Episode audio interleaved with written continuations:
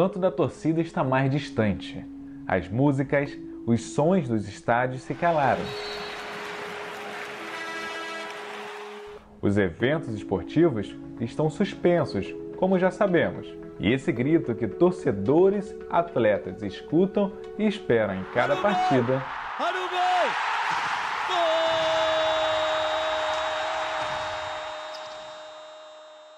Ganhou uma pausa. Não tem futebol, não tem bola rolando. Agora são os profissionais da saúde que entram em campo. O doutor Drauzio Varela mostra sua opinião sobre o assunto. O Brasil tem estádios de futebol muito modernos, construídos para a Copa do Mundo para satisfazer os caprichos da FIFA. Alguns deles são obras arquitetônicas importantes. Não é? O de Manaus, que eu conheço um pouco, imita uma cesta indígena, é lindo.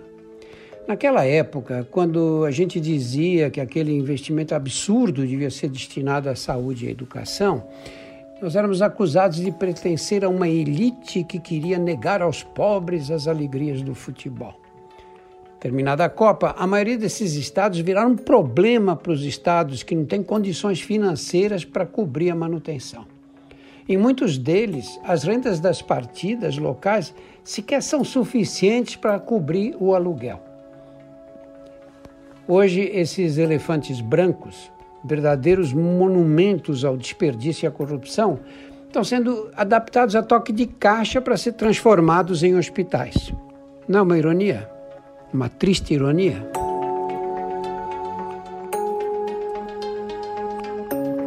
Ironia sim, doutor.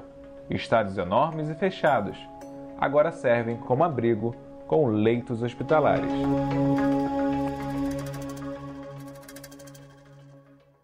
Olá, seja bem-vindo! Está começando a quarta edição do Conexão, dessa vez em casa. Não poderia ser diferente nesse momento de quarentena. Eu sou Bruno Mesquita e conectado comigo está Maurício Mota. Tudo bem, Maurício? Fala, Bruno, tudo bom? Hoje é de casa. Hoje, hoje estamos caseiros. Melhor assim, melhor para todo mundo. Isso aí, fica em casa, melhor recomendação no momento. Da Argentina, o nosso irmão Ariel Palácio. Como vão as coisas aí, Ariel, nesse período?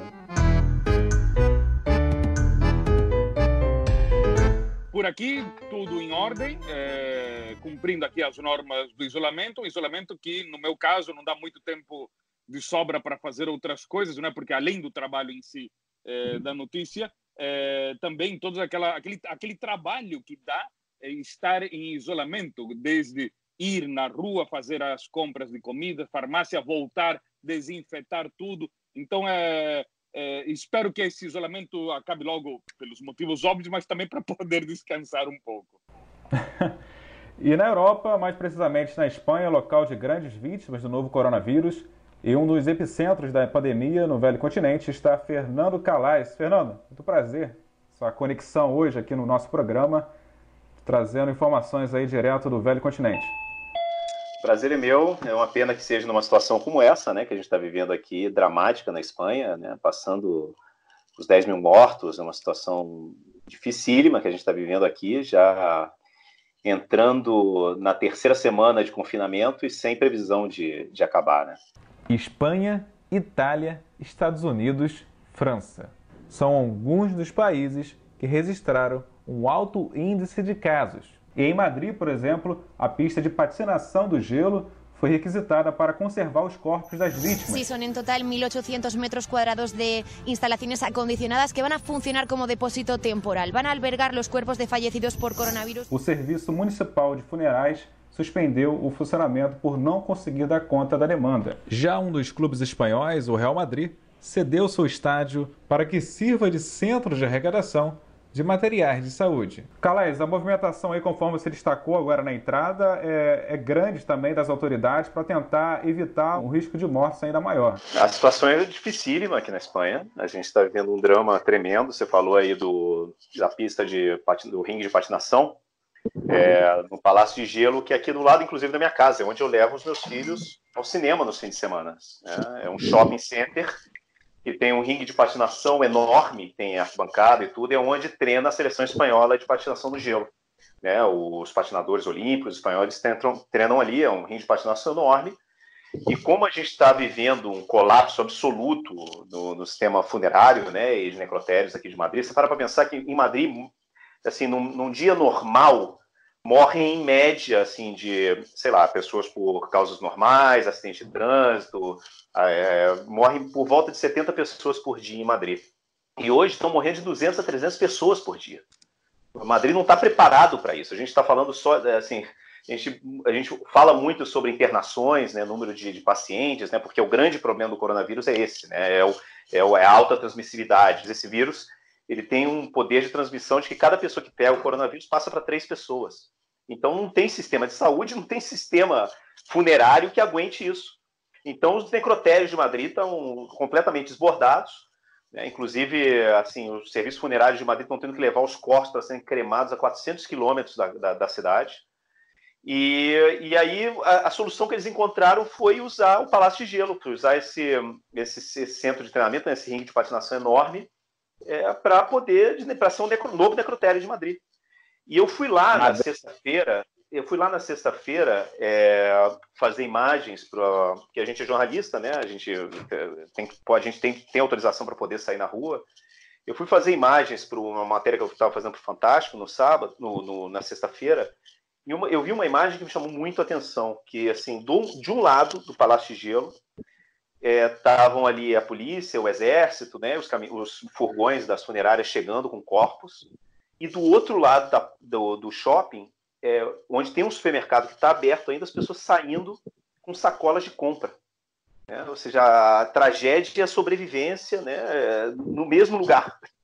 Então, essa é a situação que a gente está vivendo aqui. É uma coisa realmente parece filme de ficção científica.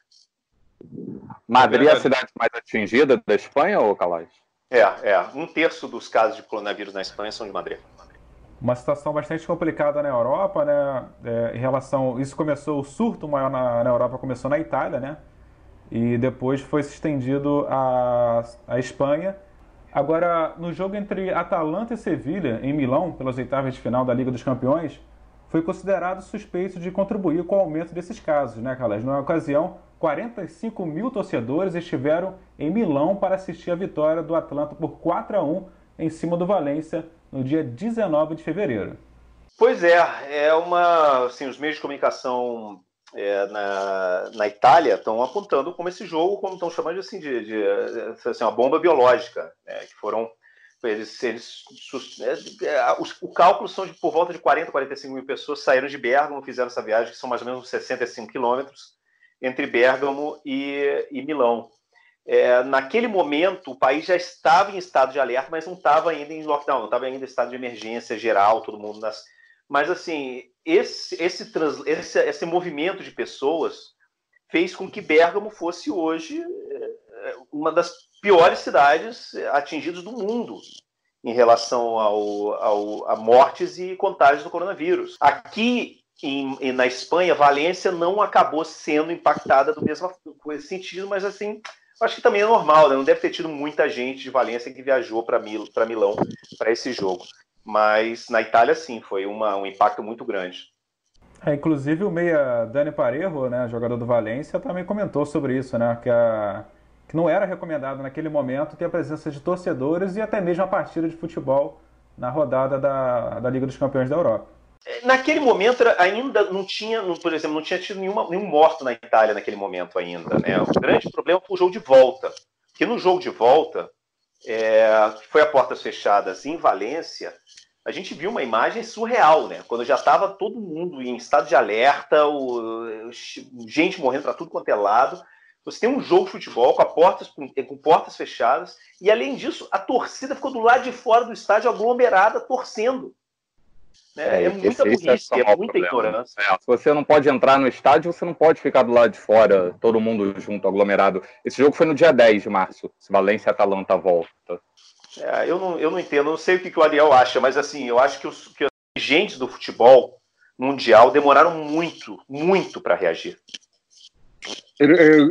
Demoraram muito, aqui na Argentina isso ficou muito claro, inclusive é, o governo argentino, que tomou uma série de medidas é, corretas, é, com apoio da oposição, isso é uma coisa inédita na Argentina, é a primeira vez em 200 anos de história independente que governo e oposição se unem perante uma crise. E olha que a Argentina já teve crises de grande magnitude eh, na área eh, política e, e, econômica, mas esta, só esta crise conseguiu uni-los. No entanto, nos primeiros dias, o presidente Fernandes cometeu uma grande mancada eh, em sintonia com as mancadas que os cartolas estavam cometendo, que era o de é, dizer, olha, bom, vamos continuar com jogos, embora com os estados fechados, mas vamos continuar com jogos. Aí os jogadores ficaram firmes e falaram, não, a gente corre riscos, né? ainda mais porque o futebol é um esporte é, de alto contato físico. Em menos 24 horas, é, o governo recuou e os cartolas, a contragosto,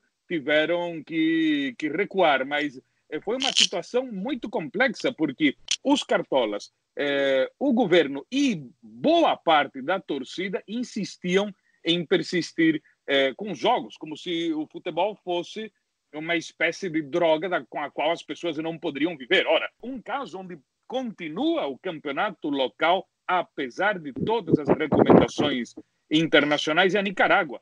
Ali é, é um caso muito peculiar, onde o, o autocrata nicaragüense Daniel Ortega deixa as fronteiras abertas, é, não faz campanha alguma de prevenção é, e, e, ordenou a continuidade do campeonato nacional, o único campeonato nacional das Américas. Eu não sei se na África ou em algum lugar remoto da Ásia isso continua. Se não me engano, no Turcomenistão, é, continua onde o governo lá foi mais além. O governo proibiu qualquer referência ao coronavírus, ou seja, como se o coronavírus não existisse, né?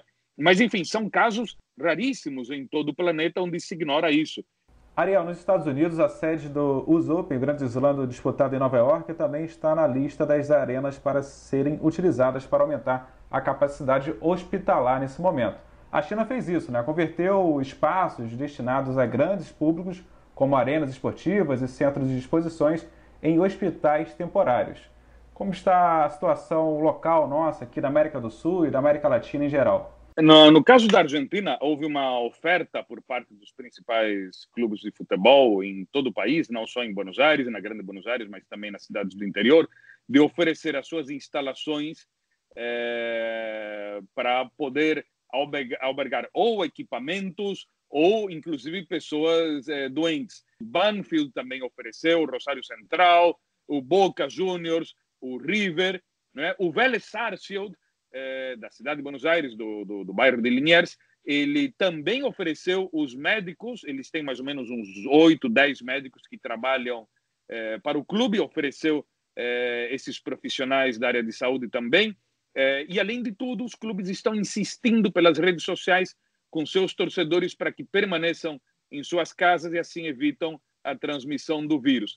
Outro caso muito interessante é o caso do Estádio Centenário em Montevideo, Uruguai, né? é, porque ele, levando em conta que existe um isolamento social, é, as pessoas esquecem do sem-teto, os mendigos, né? as pessoas Sim. que dormem ao relento nas ruas.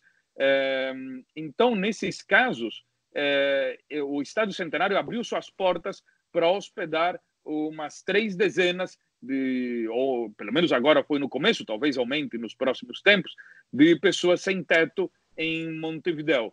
Agora, chegando aqui no Brasil, alguns estádios estão sendo utilizados para evitar a superpopulação nos hospitais, como é o caso das capitais de Fortaleza, no estádio Presidente Vargas, Brasília, no Mané Garrincha, que se prepara e já colocou à disposição o seu estádio, o Rio de Janeiro, no Complexo Maracanã, no, no lugar que um dia foi o estádio de atletismo Célio de Barros, e em São Paulo, o hospital de campanha no Pacaembu, que já está em funcionamento. E é do Pacaembu que o repórter Ale Oliveira relata o que viu no quadro Visão de Repórter.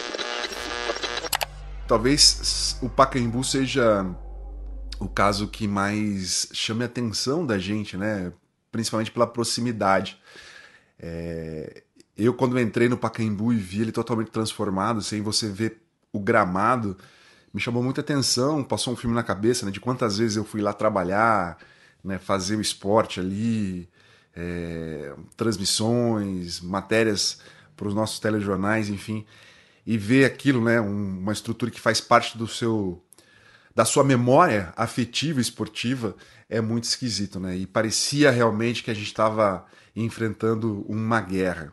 É, eu não pude falar com muitos torcedores, era a minha intenção, justamente por causa do isolamento, e como no dia que eu fui ao Pacaembu era um dia de coletiva do prefeito Bruno Covas e também do governador de São Paulo, João Dória, então a, a entrada era bastante limitada, inclusive para transitar né, no, no, meio do, do hospital de campanha que estava sendo construído, né, que já começou a funcionar no último dia primeiro aqui em São Paulo, primeiro de abril.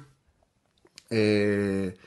Mas a gente sentia que os, os, outros profissionais de imprensa tinham a mesma impressão, né? Como é que pode, né? A gente está vivendo um momento desse em que estruturas esportivas estão virando hospitais, né? Várias camas espalhadas, enfim, era bastante assustador. Mas ao mesmo tempo a gente sabe da necessidade, né? A gente consegue perceber a necessidade desse momento de transformação, de prevenção, principalmente, né?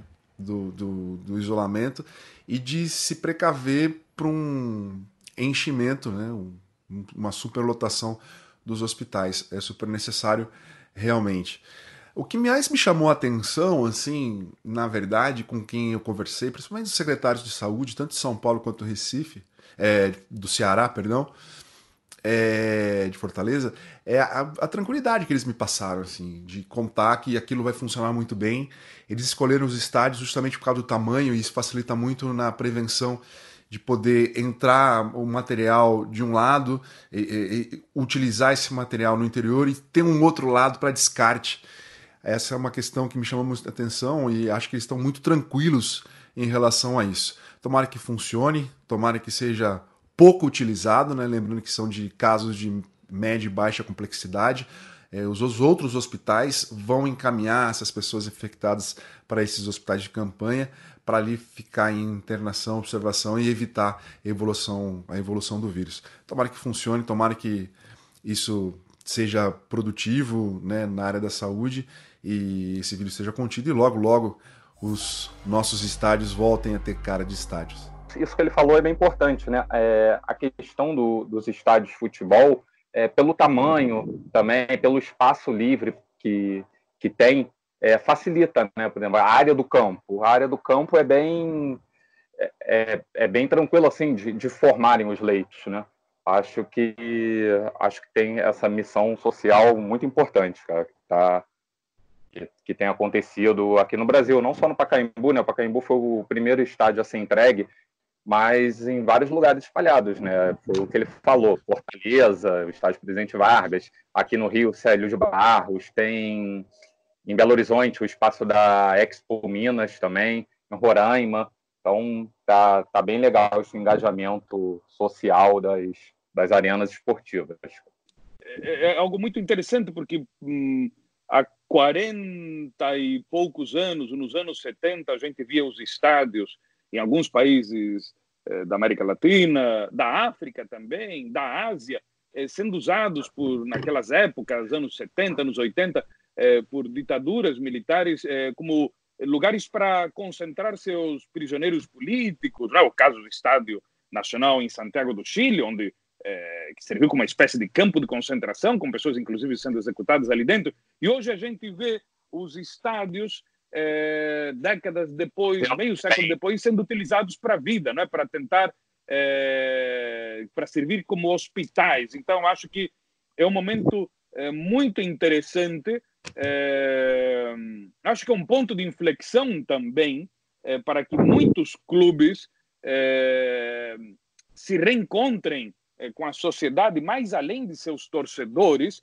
não é? como também como como pontos é, de, como, como, como, um dos pontos de, de, de sustento de ajuda nesse combate contra contra o coronavírus. Antes da epidemia tinha 33 hospitais públicos, né? Agora tem muito mais do que isso. Já eu vou dizer, vou ser muito sincero, não sei quantos hospitais já tem, porque é, foram improvisados em alguns hotéis também. Mas o grande, o maior hospital de Madrid hoje fica no Centro de Convenções de Madrid, o IFEMA, que tem hoje preparadas 1.500 1.500 leitos para receber pacientes críticos uma coisa impressionante o que eles fizeram. É, não foi como em Wuhan, né, que eles construíram um estádio, que eles construíram um hospital é, tijolo a tijolo em uma semana, né, mas eles, assim, em três dias, eles levantaram esse hospital de campanha dentro do, do centro de convenções E hoje já estão, já já já está alguns dias recebendo, o paciente está quase inteiro cheio. Acho que tem das 1.500 camas, eu acho que 1.200 é, estão sendo já utilizadas. E, e é uma situação que a gente está aqui em Madrid, sabe, os hospitais estão, complet, completamente eh, dedicados exclusivamente ao coronavírus. Tem neurologista, cardiologista, gastroenterologista, todo mundo, todo mundo em todos os hospitais tratando de pacientes de coronavírus. É a realidade. Hoje, os hospitais é, espanhóis, principalmente em Madrid, né, que é o epicentro do, do, do, da epidemia né, aqui na, na, na, Espanha, são hospitais de coronavírus. Então, esse hospital do, do centro de convenções é, hoje é, foi, foi fundamental para tirar um pouco, para desafogar um pouco esses é, os grandes hospitais de Madrid. E a gente está vendo, por exemplo, residentes estão tra trabalhando já como se fossem como se fossem já especialistas diretamente. Você tem estudantes de medicina que estão também trabalhando, gente de outras províncias. Essa visão assim, local, Kalash, como que você observa? Você já destacou a visão que você teve lá de gravar a imagem lá no, na pista de, de patinação no gelo, né? Viu aquele espaço que você leva as crianças no fim de semana? Como que você enxerga esse lado do Alê, assim, de entrar no estádio, só que não para fazer futebol, cobrir uma uma pandemia essa que virou o coronavírus. É difícil parar para refletir com tudo isso, né? Porque o nosso trabalho é tão não é natural, mas é uma coisa tão espontânea que a gente, a gente faz as coisas, a gente vai conta a história. Né? Não, não, dá tempo de refletir, porque é tanta notícia, tanta informação, Exato. que você acaba, sabe, que a, que a própria realidade já não é, não é, não é que passa a ser não é, não, nunca vai ser banal, porque morte, tragédia, e a gente em Paris, acabou, acabaram de sair os números de desempregados e recorde histórico, nunca num mês na Espanha tanta gente perdeu emprego, como aconteceu no mês de março. Né? Mas acaba virando a tua rotina, né? A tua rotina é falar de morte, a tua rotina é falar de tragédia. É uma coisa que é parte da nossa profissão. Né? A gente não é médico, não está salvando vida, mas talvez, cara, você uma matéria que você faz, uma palavra que você diz quando você está ao vivo, é, tem uma força, cara, que pode fazer com que uma pessoa não saia de casa e essa pessoa, de repente, não sai de casa, vai pegar. Então, eu acho que a gente tem uma responsabilidade muito grande, Ariel. Quando, que, é a gente fala para muita gente, cara. A gente fala para muita gente, mesmo quando a gente vai tá falando de, de banalidades, cara. Sabe? É uma coisa que é, a gente tem uma responsabilidade muito grande. Eu lembro eu não esqueço, e eu vou ficar com isso marcado na minha cabeça, não sei, eu acho para sempre, cara. Segunda-feira de carnaval. Era quando a epidemia estava explodindo na Itália. E a gente começa, a gente eh, tem, eu tenho, eu entro no, no Redação Sport TV, numa participação no Redação, e naquele momento o discurso da OMS, o discurso da, do, Ministério de, do Ministério da Saúde da Itália e do Ministério da Saúde da Espanha era de que é, não, não vamos entrar em pânico, vamos ter calma, vamos ter tranquilidade, que é um tipo de gripe. E eu lembro exatamente, era, era, a mesma, era o mesmo discurso da OMS, do, a gente está falando isso, cara, na segunda-feira de carnaval. Exato. E eu repeti, e eu repeti esse discurso, claro, falando assim: olha, esse é o discurso, olha só, é uma coisa séria, mas não vamos entrar em pânico, é um tipo de gripe, é um tipo de gripe mais forte, mas é um tipo de gripe. E eu transmiti essa informação no Redações Sport TV. Eu não sou especialista, mas eu transmiti a informação dos especialistas. E eu me sinto responsável por isso, cara. Eu acho que eu já me desculpei, eu já me retratei, eu já corrigi essa informação umas cinco vezes. Umas três na redação, outra vez na Rádio Globo, agora com vocês de novo. Porque uma coisa que, assim, é, é uma. De repente, se um cara não voltou a ver aquilo, ele tá com aquela frase que eu falei ah, na segunda-feira de carnaval, ainda na cabeça dele, falar, ah, mas o cara falou isso, assim, a, a, a, coisa chegou de uma, uma velocidade tão grande, a gente tinha um desconhecimento tão grande da situação, e a gente não levou a sério aqui na Europa o que estava acontecendo na China até quando era tarde demais. E a gente está vendo o número de mortes que está acontecendo hoje em dia. Por isso que eu acho um absurdo, uma loucura o que está acontecendo no Brasil hoje, que você teve, você pôde ver o que aconteceu na China, você pode ver o que está acontecendo na Europa e ainda assim você exato, não reage. Exato, exato. Você tem exemplo é, já? É, é, é impressionante, é, mas é, é, é, exatamente isso, porque é, quando um jornalista fala, chega a milhares, dezenas de milhares ou até centenas de milhares de, de pessoas. quando um presidente fala, é, um ditador, um presidente, um rei, seja lá o que for, é, isso atinge milhões de pessoas porque é a voz oficial. Então, nesses casos, como no Brasil e na Nicarágua, é, ou no caso da Venezuela, que embora a Venezuela tenha tomado algumas medidas, é, o, o ditador venezuelano Nicolás Maduro disse que é, em mode gripezinha, da mesma forma, ele disse que ele estava tomando uma poção feita com uma série de ervas, com pimenta, limão e não sei mais das quantas, como se com isso fosse suficiente para você ficar blindado contra o coronavírus. Então, no caso do presidente brasileiro, no caso é, de outros líderes é, pelo planeta, eles chegam a milhões de pessoas é, e como é a voz é, oficial, é, é, muito pior, porque elas são ouvidas e, e seguidas à risca por simpatizantes, militantes ou por pessoas que também às vezes não, não, não, não tem eh, vínculos políticos, emocionais com elas, mas que, pelo fato de ser uma autoridade, acabam levando é, em conta o que essa autoridade disse. E essas autoridades não possuem nenhuma conexão é, com a realidade, ou seja, elas estão empurrando essas pessoas para a morte ou para o contágio, e essas pessoas podem acabar contagiando outras que sim as matam. Eu, me parece muito parecido ao caso do capitão John Smith, que em 1912 estava comandando o Titanic, né? que eu imagino até se ele se ele se ele não estivesse que, se, sobre o iceberg, ele até imagino ele dizendo não, é um icebergzinho, não não se importem, não é nada grave, não é? é olha, a orquestra está tocando ali, a orquestra quer continuar é. tocando. É seguir as orientações da OMS, né? Ficar em isolamento, lavar bem as mãos e ficar o máximo do tempo em casa, né? Bom exemplo esse que você deu, esse comparativo, né? No mundo... É... você citou o Titanic, né? Você já teve o exemplo na, na China, você teve o exemplo na Europa, então o iceberg está ali na frente, é só você saber contornar antes que tenha colisão, né? Eu vou trazer também uma curiosidade local, regional, né? Aqui do, dos estaduais, é, como destacou o blog do PVC, o líder do Campeonato Paulista, o Santo André, não terá estádio para jogar por um tempo. Isso porque a prefeitura está utilizando o espaço como hospital de campanha.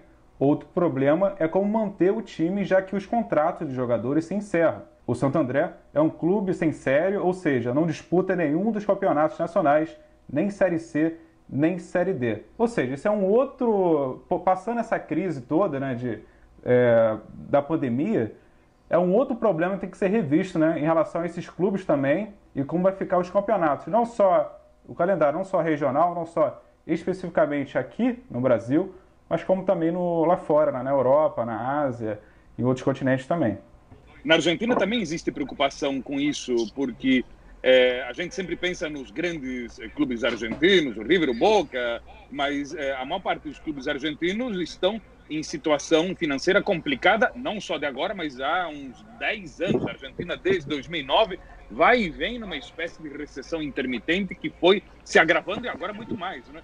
Então, é, isso, é, por um lado. Segundo, que é, quando termine o isolamento é, social previsto, previsto para o dia 13 de maio, é, é, um isolamento, é o, é o fim do isolamento de forma geral, mas alguns setores vão levar mais tempo para reabrir. E entre eles estaria talvez o futebol. Então, quer dizer, isso pode levar mais algum tempo e as autoridades aqui não descartam de voltar a quarentenas ou isolamentos ao longo dos próximos meses. Para todo mundo é ruim. Agora, eu acho assim, é, to... é um ano, é um ano que a gente não sabe o que vai acontecer. A gente não sabe. Ninguém tem a é. mínima ideia. Eu, falando, eu tenho um amigo que ele é, que ele é médico é, ele é o médico-chefe de, um de um dos times. Ele é inclusive brasileiro, médico, ele é médico do, do Mallorca, da primeira divisão aqui na Espanha. E eu estava conversando com ele ontem e ele falou que, assim, ele calcula que não tem como jogar bola, voltar a jogar com, assim, com menos de 10 dias de, pré, de mini pré-temporada. Que ele precisa, que é o mínimo que ele precisa, é 10 dias sabe? Pra... Porque assim, ele, tra... ele conversa com os jogadores, passa instrução, eu tenho outro amigo que é, que é, que é empresário de jogador, ele, e ele tá me contando assim, por exemplo, que ele tem um jogador dele que joga no, no, no Salzburg, por exemplo, que ele falou, cara, que o Salzburg é impressionante. Que os caras mandaram para casa dos jogadores equipamento, assim, É, todo dia chega alguma coisa no, no, no, na porta do cara, sabe, vindo do clube para cuidar da saúde, para cuidar da forma física. Todos os dias ligam um psicólogo para conversar com ele por telefone. Né? É, ele tem informação nutricional, todos os dias tem uma reunião, um hangout entre os jogadores na internet. Mas por outro lado, ele tem outro jogador, que eu não vou falar o clube, claro, que tá, joga na, na Bundesliga, que desde que foi interrompida a Bundesliga, ele não recebeu um contato do clube. Uhum. então, como é que vai, vai ser uma diferença enorme a forma que os, que, que os jogadores vão voltar depois disso tudo? Ninguém sabe o que vai acontecer, na verdade. Eu acho que a gente vai ter um monte de contusão se realmente o futebol voltar, né? Se a gente vai ter essas últimas 11 é, rodadas de liga aqui na Europa. Bom, obrigado então, Ariel. Obrigado, Calais. Vamos então chegando ao fim do programa. Mas primeiro, sem antes não passar naquela dica cultural né, do, da estante do Ariel. O que você traz aí de interessante essa semana para os amigos aqui que estão nessa quarentena passar o tempo? Acho que esse é o momento de pensar é, que não as coisas não estão totalmente perdidas. Que eu acho que é o momento assim de resistir, é o momento de de aguentar firme. E aí eu lembro de batalhas da história mundial que pareciam totalmente perdidas e que na hora H a, o pessoal consegue dar uma virada. Tem um, um livro chamado Contra Todo Pronóstico, 13 combates desesperados do Brian Parrott. É, Parrott é P-E-R-R-E-T-T. É, é um livro no qual contam-se 13 casos que uh, as pessoas diziam: estamos lascados, estamos cercados, é o fim, e não, e conseguiram dar a virada. Então, acho que isso é algo muito interessante. Tal como ou ver o filme Dunkerque, né, é, do ano passado, aquele fantástico filme épico da, da Batalha de Dunkerque na Segunda Guerra Mundial, quando parecia que os britânicos e os franceses estavam totalmente acabados é, e conseguiram resgatar dezenas de milhares de pessoas salvá-los das garras do exército de Adolf Hitler. Então acho que temos que pensar assim, temos que pensar que sempre existe uma escapatória. É, essa é a minha dica. O livro e o filme. E aí, Calais, o que você tira da sua estante hoje aí? Já que tem muita gente confinada, que não está trabalhando tal, eu vou dar uma, aqui uma, uma, uma sugestão bem de nerd, mas assim, tem que ser muito nerd. Tem que ser nerd, mas nerd mesmo, assim, daquele nerd raizão. Nerdão, nerdão. Nerdão mesmo, assim, sabe? Que é, é uma série que tem, tem a série no, na Amazon, que é uma das, para mim, uma das séries, minha das séries favoritas é, que estão sendo feitas hoje em dia. Né? Mas se você for mais nerd ainda e quiser ir para os livros, essa série chama The Expanse, tem sete livros, e são sete livros assim, cada um é uma bíblia, é, 600 páginas, e é o autor chama James S. A. Corey, que na verdade é um nome fictício, porque são dois autores que eles que escreveram essa série. É uma série muito legal sobre uma sobre assim uma guerra fria interplanetária.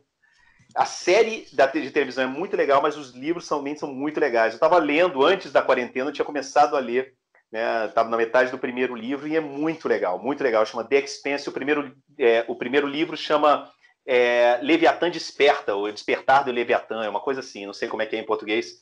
É, Leviatã Awakes, e, e é muito, mas muito legal. Se você gosta de ficção científica, é, não tem muita paciência, vê a série na Amazon, mas se você quer realmente se aprofundar na, no tema, e é, é apaixonante essa série do The Expanse. O primeiro livro chama Leviatã Desperta. James S. A. Corey. É muito, é muito, muito legal. Legal, mais uma dica cultural aí. A minha dica, eu vou deixar aqui uma dica mais para exercitar, né? Convido a todos a entrar na, no portal do globoesporte.com.br eu atleta e acompanhar lá alguns exercícios bem fáceis, né, para fazer em casa, né? Para não ficar muito manter a forma né, e não deixar a quarentena, né? é, toda hora aquela oportunidade da geladeira aberta, né? Então, não deixar a quarentena aumentar, voltar, sair da quarentena um pouco maior, né? Alguma dica aí, Maurício?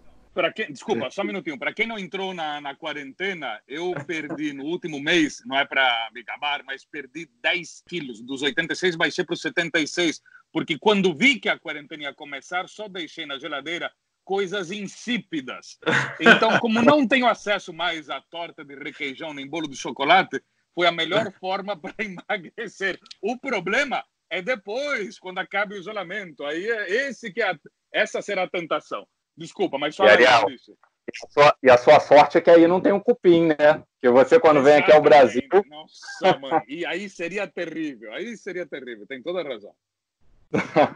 Ah, eu, eu vou dar, vou dar uma dica aqui também. Eu vou jogar um pouquinho pro lado do uma série, pro lado do, do futebol. É, uma série argentina, né? É, o Apache, a vida de Carlos Teves, cara. Uma série bem legal. Muito bom, muito bom. Mostra como, como é uma vida sofrida. Acho que por isso até que o povo argentino se identifica tanto a, ao Carlos Teves, né, cara? A vida sofrida, teve problemas na infância, desde, desde o nascimento, né? Com a questão da queimadura, problemas familiares.